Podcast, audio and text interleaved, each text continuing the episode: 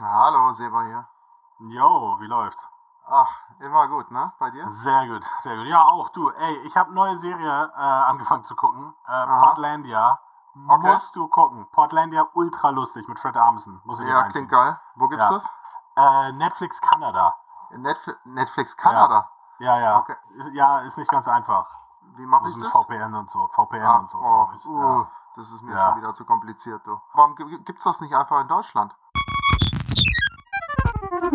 Ja, hallo, herzlich willkommen zu einer neuen Folge Gefährliches Ganzwissen mit äh, unseren drei geogeblockten Seba, Phil und mir. ja, Hört ihr wie mich? geht's Ja, euch? ja. Hört ihr mich? Ja, sind, wir- sind wir alle verfügbar in eurem Land? so. Ja, Ja. ganz genau. Ja. Okay, Das ist ja ein Cool. Spießrutenlauf immer mit den Geoblogging-Geschichten. Ne? Ich sag's wirklich. Wirklich. Anstatt dass man einfach mal irgendwie alles überall gucken kann. Ne? Das war Eben. ja eigentlich, das war ja eigentlich, bevor ich mir einen Netflix-Account gemacht habe, dachte ich in meiner Mhm. Dummen Naivität, dass es da einfach alles gibt. Mhm. Und ich dann auch alles da gucken kann. Ja, So, wie, ne, wie so ein Store, nur halt für Flat. ja. Aber so ist es ja nicht. So ist es nicht. Ja, die, die Geschichte hat uns eines Besseren gelernt. ja, und warum ist das nicht so? Wer kann uns das jetzt erklären hier? ja, ich- ich, ich- glaube, ich- ich- der ich- ITler in der Runde, war? Ich, ich, ich, Ja, hier, hier, okay. hier. Ich Phil, möchte, ich Phil, möchte, ja, du, ich Phil, möchte, ja. ich möchte Bitte hier, an die hier. Tafel. Okay.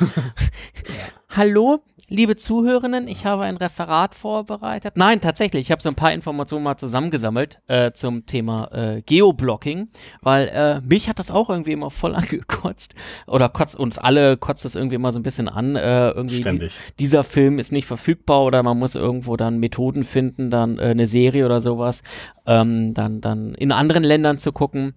Äh, ja, also und von daher habe ich mich da mal dieses Thema so ein bisschen reingefuchst.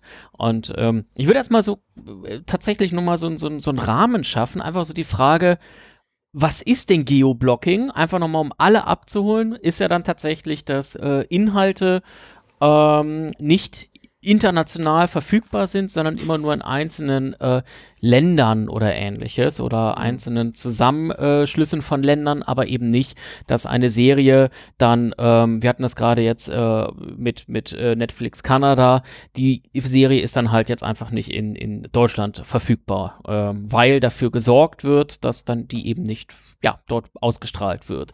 Das ist natürlich jetzt so ein bisschen Filmstreaming, aber Geoblocking äh, kennen wir zum Beispiel vielleicht auch von äh, Fußballfans, haben wir vielleicht auch, da gibt es ja auch so Live-Übertragungen und ähm, da werden dann auch nur äh, bestimmte Partien, da gibt es dann exklusive äh, Kanäle und exklus exklusive Sender und man kann das nicht mal so mitgucken. Und bei Webseiten ist es dann auch so, dass das teilweise Geoblocking gibt. Und ähm, so eine zentrale Frage ist ja, wie wird denn das jetzt überhaupt realisiert? Wie wird denn realisiert, dass man zum Beispiel irgendwie, wir kennen das vielleicht auch teilweise von YouTube, ähm, dieser, dieser Inhalt ist äh, in deinem Land nicht verfügbar. Hm, Ähm, und das hängt, War ja lange Zeit bei Musik so, ne? ja, schrecklich, wirklich. Ja. Hat sich ja zum Glück ein bisschen gebessert. Ein Stück weit zumindest. Ne? Ja, ja, ja, ja. Ja, Wobei ja. auch da die Hintergründe ein bisschen unklar sind, ob das nicht vielleicht irgendwie Trotz von irgendwelchen Seiten ist, aber das ist eine ganz andere Geschichte. Da könnte man schon fast Mhm. ein eigenes gefährliches Ganzwissen drüber machen, über den äh, Urheberrechtsstreit bei YouTube. Ja, woran hängt, woran kann man das festmachen? So, eine, so ein Geoblocking, ähm, das hängt in der Regel an der sogenannten IP-Adresse. Ähm, jeder von uns, der ins Internet geht, hat dann so eine IP-Adresse. Das ist eine eindeutige Nummer und die ident identifiziert uns eindeutig im Internet. Da, damit Google einfach weiß, ah, hier das Suchergebnis von meinem Suchbegriff, das äh, geht wieder zurück an diesen Rechner. Und äh, diese, diese IP-Adressen werden von Internetanbietern rausgegeben. Und die kaufen immer so, so einen riesen Block von, sagen wir mal, 10.000 IP-Adressen und das ist natürlich öffentlich. So, dementsprechend äh, ist es, äh, kann man nachvollziehen, aha, die Deutsche Telekom, die hat diesen Block an IP-Adressen, den sie an ihre Kunden verteilen. Und dementsprechend kannst du sehr, sehr gut nachvollziehen, dass ähm, dann dieser dieser Anschluss sich in Deutschland befinden muss. Und das Mhm. gleiche gilt natürlich für die ähm, US-amerikanischen Anbieter und so weiter. Und selbst wenn es internationale Anbieter gibt, ist es auch bekannt, ähm, welche IP-Adressblöcke in welchen Regionen rausgegeben werden. Hm. Ähm, und so sind, die, sind die Regionen an der IP-Adresse erkennbar auch? Also ohne, dass man jetzt in einem Archiv nachguckt, ah, hier Telekom Italien hat jetzt irgendwie diese Blöcke gekauft, sondern alle, also so wie mit so Ländervorwahl quasi, ja. alle, die jetzt mit 4-3 anfangen, sind jetzt irgendwie Italien. Ja, nee, so, Oder? Oder so nicht? ist es nee. leider nicht. So ist es leider nicht, aber es sind immer aufsteigende Nummern und natürlich die ganz großen Provider ähm, kaufen dann natürlich unfassbar große Blöcke, sodass du dann wirklich recht belastbar sagen kannst, dass bestimmte IP-Adressen, wenn sie wie sie starten, dann irgendwie einem Provider zuzuordnen sind. Das hat natürlich auch was mit Erfahrung mhm. zu tun. Oder wenn du häufiger das mhm. nachschlägst und immer wieder der gleiche Beginn sozusagen ist, dann kommst du relativ schnell dahinter, aha, das ist ein Telekom-Anschluss. Mhm. Ähm, aber es ist jetzt nicht aber so eine das, ähm, Ländervorwahl ähm, oder sowas. Erklärt jetzt zumindest mir schon mal sehr gut, wie die das erkennen, äh, aus welchem Land ich mich einwähle, weil ich habe mich schon immer gewundert, dass ich mit meinem ähm, deutschen Streaming-Abo bei Anbieter XY im Ausland eine andere Auswahl an Filmen kriege. Das ja. heißt, es war nicht irgendwie daran mhm. gekoppelt, dass ich das in Deutschland äh, abgeschlossen habe, mit einer deutschen Kreditkarte bezahle oder eine deutsche E-Mail-Adresse hinterlegt habe oder was auch immer, eine Adresse, sondern es scheint ja tatsächlich genau über diese API-Adressen zu laufen, dass die immer genau wissen, von wo man gerade auf diese äh, Daten zugreifen will, richtig? Genau. Und das, genau das ist dann halt ein, ähm, ein, ein charmanter Umgang mit Geoblocking. Ähm, mhm. Weil das krasse äh, äh, Thema, das haben wir jetzt gerade so ein bisschen äh, skizziert schon, dieser Inhalt ist für dich in diesem Land nicht verfügbar. Es ist natürlich dann ein anderer Umgang, wenn einfach du gar keine Fehlermeldung bekommst, aber schlichtweg einen anderen Katalog zum Beispiel vorgeschlagen bekommst. Ähm, das ja. ist dann ja schon durchaus ähm, ein, ein, ein, ein sanfter, ein sanftes Geoblocking, was du vielleicht auch gar nicht bemerkst, nur wenn du ganz explizit nach einem Film suchst. Ja. Und ähm, du hast ja äh, dann auch gerade dem Seba empfohlen, lieber Micha, da ein VPN zu nutzen. Und ein VPN ist dann ja quasi ein Anbieter, da wählst du dich dann quasi in, aus Deutschland in zum Beispiel den USA ein. Du baust sozusagen eine Standleitung zu einem System in den USA auf und erst dann fällst du in das Internet raus. Vorher, der gesamte mhm. Verkehr wird durch diese Standleitung erstmal durchgeleitet. Und dann hast du natürlich eine amerikanische IP-Adresse, wenn du dorthin kommst. Und dann kannst du natürlich den amerikanischen äh, Netflix-Store durchsuchen, sofern du einen Account hast, ganz klar, oder den kanadischen oder was auch immer. Und ähm, was da natürlich ganz interessant ist, ist das denn erlaubt? also darfst du das mhm. überhaupt? Ja, also es ist ja quasi. Möchte ich das überhaupt wissen jetzt? ist das denn, äh, ist das denn erlaubt? Und äh, tatsächlich, zumindest was so die äh, europäische äh, Rechtsprechung betrifft, ähm, äh, hält sich die europäische Rechtsprechung äh, grundsätzlich daran, zu, in, Inhalte im Internet sollen frei zugänglich sein und äh, wenn dafür im Zweifel ein VPN notwendig ist, dann ist der Zu Zugriff auf diese Information über ein VPN legitim. Und es gibt da jetzt, mhm. ähm, jetzt kein Verbot quasi von Gesetzesseite, die dann sagt, oh, du darfst da nicht im Grunde ein VPN nutzen, um da auf Netflix Kanada zuzugreifen. Aber es gibt natürlich so zwei, drei Haken und Ösen, die die Sache wieder ganz schwierig machen. Das eine ist natürlich dann die AGB von Netflix, Amazon, irgendwelchen Fernsehsendern, die einfach natürlich es ausschließen, dass du das machen darfst. Und es ist ja auch so, dass ähm, die ganzen Streaming-Anbieter auch teilweise diese äh, VPNs erkennen und dann ähm, dir den Zugriff verweigern. So, und äh, alle Streaming-Anbieter haben so das schwebende Damoklesschwert. Also, wenn du ein VPN nutzt, es besteht die Möglichkeit, dass der Account gesperrt wird. Ja, mhm. also das ist so ein bisschen äh, so, so, ein Spiel mit dem Feuer.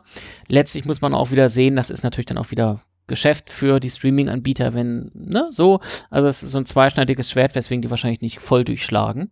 Aber auch die europäische Rechtsprechung ist da so ein bisschen ungenau, denn die sagt natürlich, Zugriff auf Informationen, Informationsfreiheit galore, aber natürlich, mhm. äh, das kennen wir vielleicht dann irgendwie von so äh, Cracks, die wir für Software nutzen oder so kleinen Programmen, die uns Seriennummern generieren.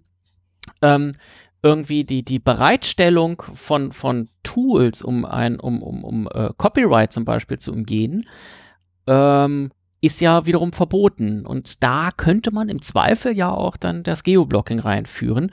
Denn da sind wir genau bei diesem Thema. Warum gibt es denn dieses Geoblocking? Hat natürlich auch im Zweifel was mit Lizenzen und mit Copyright zu tun. Hm, ja, also tatsächlich, äh, ähm, äh, I'm not a lawyer, muss man sagen, ja, aber äh, es bleibt irgendwie ein ganz schwieriger Graubereich, ähm, wenn man da VPNs benutzt. So, Und äh, warum tut man, äh, warum, warum gibt es Netflix, warum gibt es Amazon, die da Geoblocking betreiben? Naja, also insbesondere hat das was natürlich mit der Kontrolle der äh, Verbreitung zu tun.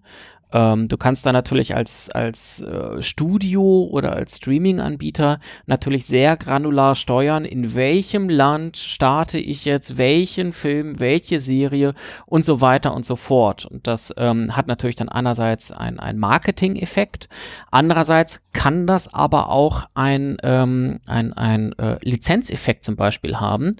Da gibt es zum Beispiel auch den Fachbegriff des Territorial Licensing. Und das sieht, hm. der das, ähm, sieht dann einfach vor, dass ähm, eine, eine Produktion erstmal nur zum Beispiel für den amerikanischen Markt lizenziert wurde. Und das bedeutet natürlich, dass dann ein Streaming-Anbieter diese Lizenzen noch deutlich günstiger kaufen kann, als wenn sie die, mhm. als, als wenn sie die, die Ausstrahlungsrechte für die gesamte Welt kaufen müssen. Ne? Und äh, so kann dann erstmal äh, zum Beispiel ein kleiner Pilot gestartet werden. Und wenn man feststellt, na, zieht nicht so, dann hat man nicht irgendwie Millionen und Milliarden versenkt in Lizenzkosten und das in einen Flop, sondern man startet das erstmal in einem kleinen Land oder in den USA und wenn das durchstartet, dann kann man ja eventuell auch in die Breite gehen. Und man muss natürlich dann auch solche Effekte mit bedenken, die einfach dann auch mit, ähm, mit, mit internationalen Produktionen zu tun haben. Also zum Beispiel auch äh, Marketing oder ähm, das Dubbing, das Synchronisieren von Filmen und Serien. Wir alle wollen ja, naja, vielleicht nicht jeder, aber so mancher möchte dann ja doch schon ähm, die äh, Serie oder den Film in der eigenen Sprache sehen. Und dafür braucht es dann natürlich Synchronsprecher. Das ganze Zeug muss synchronisiert werden. Das ist Aufwand, das ist Geld. Ja, auch das kann man mhm. natürlich sparen, wenn man sagt, okay, wir limitieren die, äh, die, die, das Verbreitungsgebiet und äh, verweigern dann quasi den Zugriff aus anderen ähm, Ländern. Und bei Marketing ist das dann natürlich ganz genauso. Wenn du, wenn du eine große Produktion hast und steckst richtig hart Geld rein, willst natürlich auch, dass die Leute das gucken, also machst du fettes Marketing. Und ob du Marketing ausschließlich in Deutschland machst und Frankreich, keine Ahnung, oder mhm. weltweit oder in den USA, macht natürlich dann auch einen ähm, Unterschied. Mhm. Ähm, Hinzu kommt aber auch etwas, was mir bei der Recherche gar nicht so bewusst war. Es kann natürlich auch äh, so äh, lokale, kulturelle Rahmenbedingungen geben. Ja, ähm, vielleicht kennen, also Filme sind teilweise geschnitten. Das ist jetzt natürlich eine ganz alte Art, aber irgendwo hat das ja auch etwas mit Berücksichtigung von lokalen Gegebenheiten zu tun, dass bestimmte Filme in bestimmten Ländern nicht in ihrer vollen Art und Weise ausgestrahlt mhm. werden. Und das Gleiche mhm. kann natürlich für Geoblocking gelten, ähm, dass dann bestimmte Filme aus Gründen nicht in diesem Land starten sollten oder auch gar nicht starten dürfen vielleicht, weil es Rechtsprechungen gibt, die dagegen sprechen.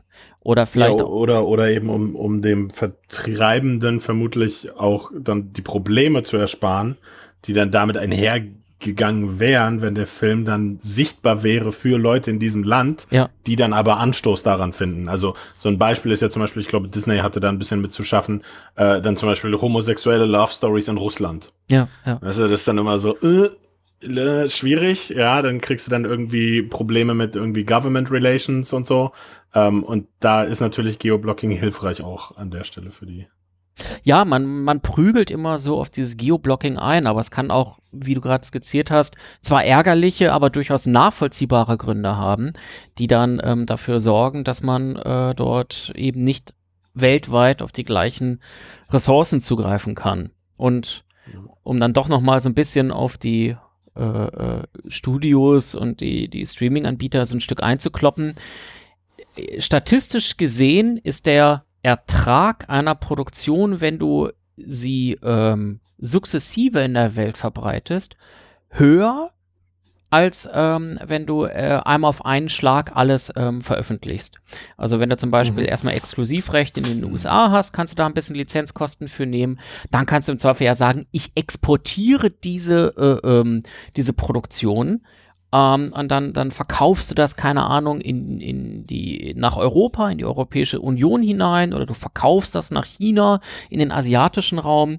Und statistisch gesehen ist es dann so, dass ähm, einfach durch den einzelnen Lizenzverkauf oder die einzelne Lizenzierung mehr Geld bei rumkommt, als wenn du einmal einen großen Rundumschlag machst. Interessante hm. Sichtweise. Ja. Ja, aber so, so ein bisschen wie der Mengenrabatt, ja. ne? Also ja, ja, genau. ja, oder, oder im Endeffekt eine, eine Lizenz die Weltlizenz verkaufst, dann sagt der, dann sagt derjenige, ja gut, dann handle ich dich entsprechend. Ich kaufe ja hier schon die kompletten Lizenzen für alles, dann mach mir ja, mal einen ja. Freundschaftspreis und wenn du die ja, einzeln halt verkaufst. Viel zu teuer. ja. Es ist ja quasi das Modell wie bei den klassischen Verwertungsketten ja auch, ne? Von wegen, okay, erstmal kommt das Ding im Kino, dann kommt das Ding nochmal irgendwie auf VHS, mhm. also ne, früher halt. Und dann kommt es irgendwann im Pay-TV und dann kommt es im Fernsehen und so. Das ist ja im Grunde genommen heutzutage nichts anderes, nur dass sozusagen der Film direkt bei einem Streamer zum Beispiel landet und da dann aber gesagt wird, nee, nee, das Ding ist jetzt erstmal exklusiv USA und dann gibt's ein Pay-to-Window, das geht dann woanders hin und so, ne? Ähm, da kommen die Sachen ja natürlich auch rein. Also ich, ich kriege immer mehr das Gefühl, Phil, äh, so wie du das vorgestellt hast, dass Geoblocking eigentlich ärgerlich ist für den Endnutzer, aber eigentlich ein Segen für die Firmen, die es anwenden.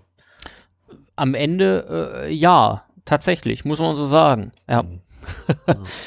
ähm, und, und das bringt auch tatsächlich diverse ähm, äh, Probleme oder Herausforderungen mit sich, so ein Geoblocking. Weil dadurch ergibt sich natürlich ein, ähm, erstmal auf so einer eher Metaebene, so ein diversifizierter Film- und Content-Markt. Ja, man kann ja schon fast von einer Mehrklassengesellschaft sprechen. Ja, also äh, wir, wir lachen oder schmunzeln da so ein bisschen drüber, aber wenn man das jetzt tatsächlich mal so im kulturellen Aspekt sieht oder gar im gesellschaftlichen Aspekt, ist das ja schon gewissermaßen vorenthalten von Informationen von Kulturgut. Ja, das ist jetzt ja. ein Stück stark, also es sind starke Worte an der Stelle, aber das ist ähm, dann natürlich auch eine, eine Auswirkung von ähm, Geoblocking, dass da eben nicht jeder gleichberechtigten Zugriff auf Unterhaltung, Information und ähnliches äh, hat. Ja. Zumal wir ja tatsächlich in dieser vernetzten Welt leben und man irgendwie an allen Ecken und Enden aus allen Teilen der Welt Informationen bekommt. Ne? Ja. Also diese Let letzte Oscarverleihung war für mich halt auch wieder so ein Beispiel. Es gab zig Filme, äh, die da nominiert waren, die im Ausland bei Streamingdiensten laufen, äh, wo man im Prinzip im Internet, ne, wenn man der, der englischen Sprache oder irgendwelchen anderen Fremdsprachen mächtig ist, schon die entsprechenden Rezensionen lesen kann, aber man selber hat einfach mhm. keine Chance, jetzt hier den Film zu sehen. Äh, außer man steigt eben ins Flugzeug und fliegt dahin und ähm, ja, wählt sich da mit seinem Rechner dann ins Internet ein. Ja, Oder eben VPN. Ja, ja eben. Ne? Ja, VPN ist auch so ein Ding. Also das ist nicht ganz ohne, was VPN auch für Nachteile mit sich bringt. Also machen wir uns nichts vor, es gibt dieses VPN und ähm, es ist noch nicht mal hinter vorgehaltener Hand, sondern teilweise sprechen wir ganz öffentlich darüber. Ich habe auch, keine Ahnung, meinen Amazon Prime-Account in, in äh, Italien, weil ich da diesen und jenen Film gucken kann. Ja.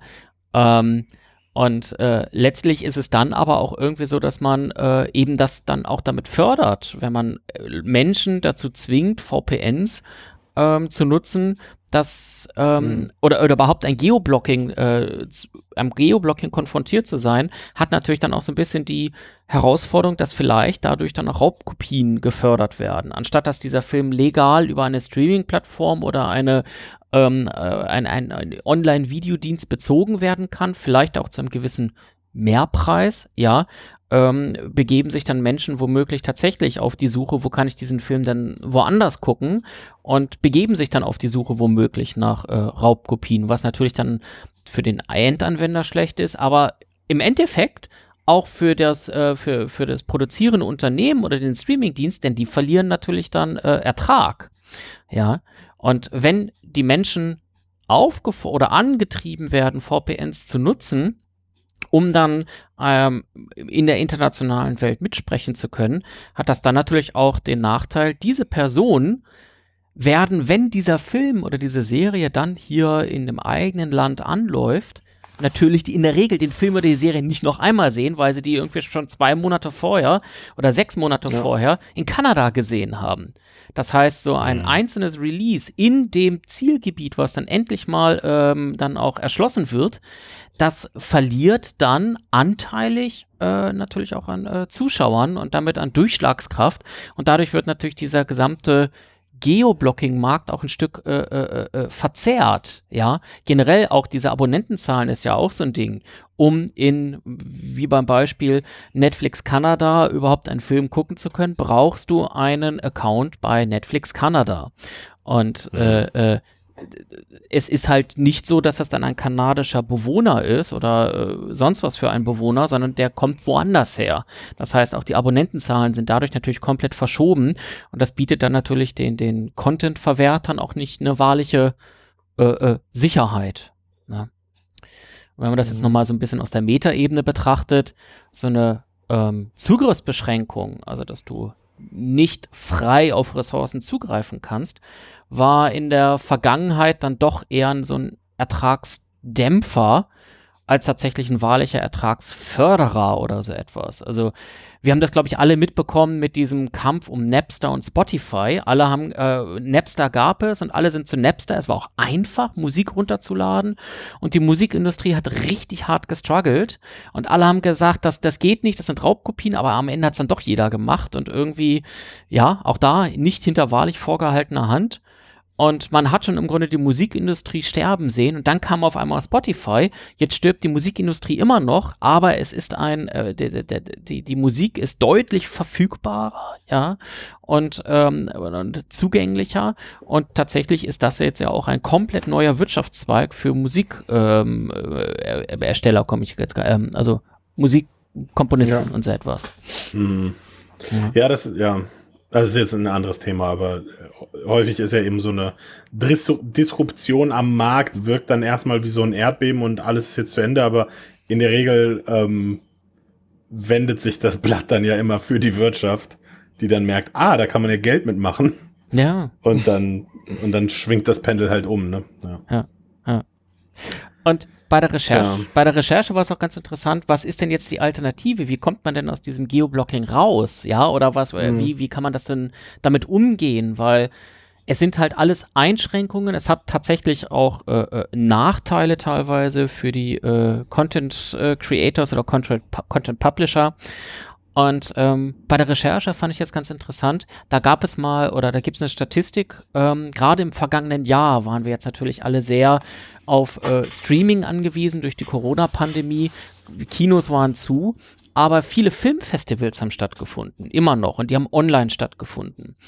Und ähm, ähm, da gab es Filmfestivals, die sagten, hey, ähm, wir haben Geoblocking betrieben. Ähm, wir haben bestimmte Filme nur in bestimmten Regionen gezeigt, im eigenen Land.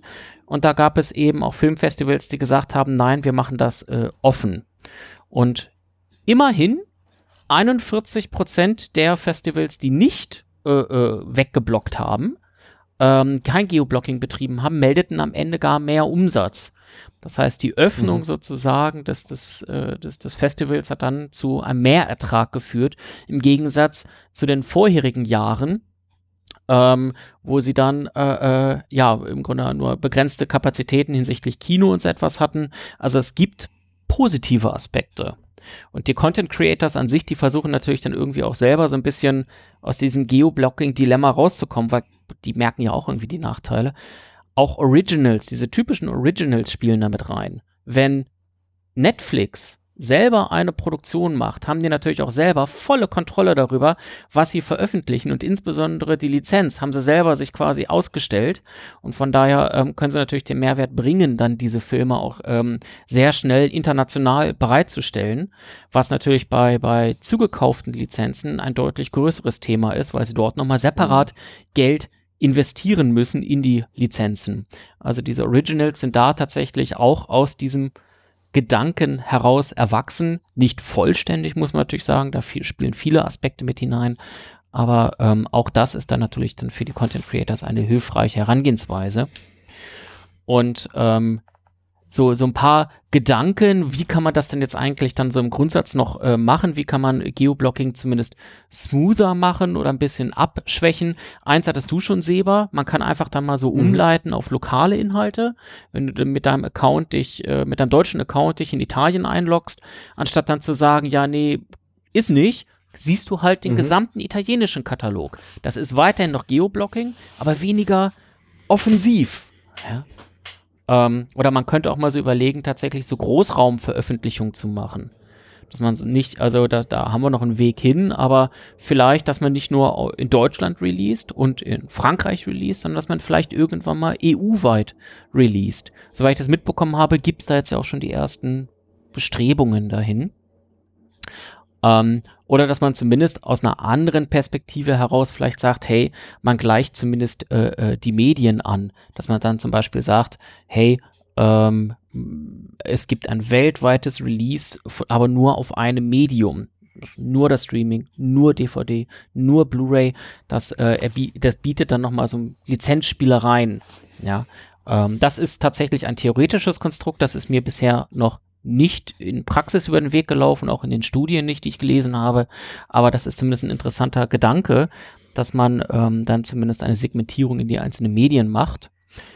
Ähm, Aber das, den, den Bereich DVD Blu-ray finde ich insofern interessant. Ähm, der ein oder andere wird sich wahrscheinlich auch noch dran erinnern, dass es bei DVDs, das war ja dann lange vor Streaming, nicht so lang, aber es war vor Streaming, dass es da ja auch diese sogenannten Regionalcodes noch gab. Ne? Also man konnte Total, ja damals ja. eine äh, DVD, die man aus Amerika importiert hat, nicht ohne weiteres in einem deutschen oder europäischen Player abspielen. Und ähm, das waren, glaube ich, bei der DVD damals, ähm, lass mich lügen, fünf, sechs äh, unterschiedliche Regionen. Bei der Blu-ray waren es dann nur noch drei und ich glaube, bei der 4K Blu-ray haben sie es jetzt komplett weggelassen. Ähm, ja. Ja. Also das, das, es, es, es hat äh, ein schönes Beispiel, es hat auf jeden Fall eine Auswirkung und äh, ja, äh, schwächt dann diesen Gedanken des Geoblockings halt ab, ähm, ohne die vorteilhaften Ideen für Content, Content Creator und Content Publisher komplett aus dem ähm, Blick zu lassen.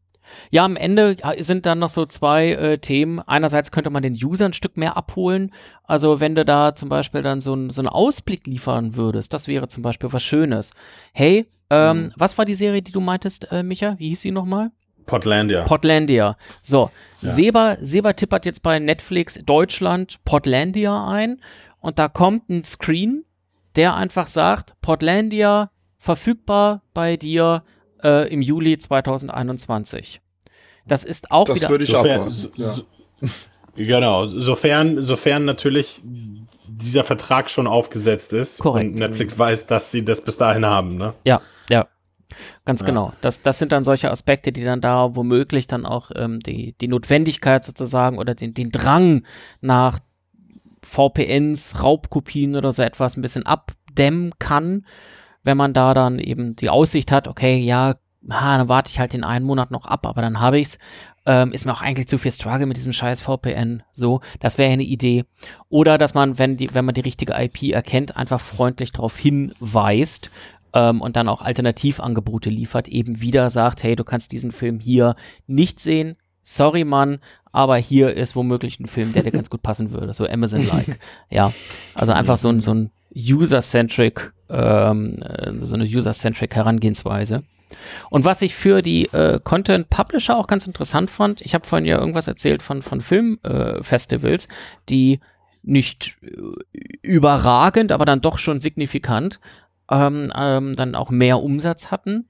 Ähm, bei diesen Filmfestivals in der gleichen Studie kam bei herum, dass ähm, 95 Prozent der Filmemacher, die in irgendeiner Form ähm, Produktion auf die Festivals eingereicht haben, vom Festival auch keine Daten wieder zurückbekommen haben. Also die wussten gar nicht, die haben da irgendwie in so ein, so ein schwarzes Loch, haben sie ihre Produktion reingeworfen aber sie haben, sie, sie, wussten dann gar nicht, Mensch, wie viele äh, Leute haben das denn jetzt gestreamt? Wie viele haben gleichzeitig zugeschaut? Zu welchem Preis? Und so weiter und so fort. Da haben sich tatsächlich 95 Prozent ähm, der Filmemacher äh, darüber beschwert, dass sie da keine Infos zurückbekamen. Und ähm, es ist sehr, sehr wahrscheinlich, dass da natürlich dann auch äh, äh, Erfolge drin stecken, die darauf zurückgehen, dass man ein, ein Medium oder das, das gezeigte Medium halt ohne Geoblocking ähm, veröffentlicht hat, bereitgestellt mhm. hat. Und ähm, das ist natürlich auch sehr schade, dass es diesen Rückfluss nicht gab, weil das womöglich dann auch für eine Entspannung dieses restriktiven Geoblockings dann ähm, sorgen könnte. ja, ist jetzt natürlich Tue alles sehr. Gutes und spricht drüber. Ne? Genau, Ja. ja. ist jetzt alles natürlich auf einem theoretischen Thema und das so einfach, wie ich das hier jetzt skizziert habe, ist das alles auch nicht umsetzbar. Da gibt es, wie du schon sagtest, Micha, halt nochmal andere Aspekte, auch nochmal Lizenzfragen und so etwas. Aber ich fand diese Überlegung ganz interessant, mal über den Tellerrand hinaus zu gucken und zu sagen, okay, was sind denn Spielbälle, die man zumindest hat, mit denen man mal äh, ja, äh, probieren kann, wie, ob das funktioniert, wie es funktioniert und so weiter. Und nicht einfach gerade als, als Endanwender irgendwie äh, stoisch auf den Boden zu treten und zu sagen, scheiß Geoblocking, sondern mal so zu überlegen, okay, wie kann es dann weitergehen und was wären denn mögliche Ideen? Nichtsdestotrotz, ähm, also ich meine, es sind natürlich coole Ansätze und so, aber nichtsdestotrotz, so wie ich das sehe, solange da ein wirtschaftliches Interesse hintersteht, wird das immer, glaube ich, den Komfort des Nutzers äh, übertrumpfen, oder? Also wenn wir mal realistisch sind. Also wahrscheinlich sehen wir so bald keinen Weg aus Geoblocking oder ähnlichen Restriktionen, die halt Content nur in bestimmten Bereichen der Welt verfügbar machen. Also ich glaube nicht. Oder die, die Nutzer finden halt die anderen Wege. Ne? Also Ja. wir hatten vorhin das Musikbeispiel. Äh, sobald die Wirtschaft merkt, ähm, äh, es werden andere Wege gefunden, um sich diese Inhalte verfügbar zu machen, äh, dann liegt natürlich früher als später dann die Erkenntnis nahe, äh, warum sollen wir diese na, Erträge, die wir da hätten jetzt holen können, abgeben an vielleicht einen Ja, äh, nicht so legalen Bereich. ja. Ja, ja, Ja. ja, stimmt. Und tatsächlich für einen Endanwender wird es mit VPNs auch immer einfacher. Ja, also äh, äh, wer einmal irgendwie, also in meiner YouTube-Bubble kriege ich andauernd irgendwelche Spots von VPN-Anbietern reingedrückt. Ja, Ähm, ja. So, und dann auch irgendwie dieser, dieses Video kann nur existieren dank diesem VPN-Anbieter. Ähm, also das ist schon, ähm, die sind da echt offensiv und es ist halt tatsächlich auch relativ einfach, VPNs zu nutzen. Also es ist ja alles nicht so cool und wie gesagt, es gibt ja auch ein paar Nachteile für die Content-Publisher, aber am Ende bin ich vollkommen bei dir, Micha. Natürlich muss es am Ende, die Rechnung muss aufgehen. Das machen die alle nicht ähm, aus, äh, aus gut, gut Mine und einfach so, sondern die wollen Geld damit machen. So. Aber Mhm. einfach mal so zu überlegen, wie kann man es denn anders machen und die Vorteile, tu Gutes und sprich drüber, hervorheben, wäre ja zumindest mal etwas, was man auch als einzelnes äh, Filmfestival oder als einzelner Publisher, vielleicht ein kleinerer Streamingdienst, einfach mal überlegen kann, um vielleicht da äh, einen kleinen Teil die Welt besser zu machen. Ja. Ja, man, man merkt, mein Optimismus stirbt nie. Ja. Ich fliege jetzt erstmal nach Kanada. Ich fliege jetzt erstmal rüber nach Kanada, um mir Portlandia anzugucken. Ja, Scheint So sich ja zu aus. lohnen. ja, ganz Das genau. absolut. Das Ticket hast du doppelt raus dann. Sehr gut. ja, Ja, nee, sehr schön. Ja, Ja, äh, gut, vielen Dank. weitreichendes Thema. Ja, sehr, sehr gerne. Ähm, ja, und auch ich äh, fange jetzt mal an, meinen Netflix-Katalog zu durchwühlen, was da jetzt drin ist und was nicht drin ist. Phil. Genau, da sind, da sind auch sehr viele schöne Sachen mit Sicherheit drin, die auch ohne VPN Ganz äh, sicher. wert sind, geguckt Ganz zu werden. Ganz sicher. Ja, Mensch, dann äh, bis zum nächsten Mal. Äh, mir hat Spaß gemacht mit euch und vor allen Dingen dann auch mit dem Geoblocking-Thema an sich, mich mal auseinanderzusetzen. Wir danken dir vielmals. So denn. Bis dann. Bis tschüss. Tschüss. Mach's gut. Tschö.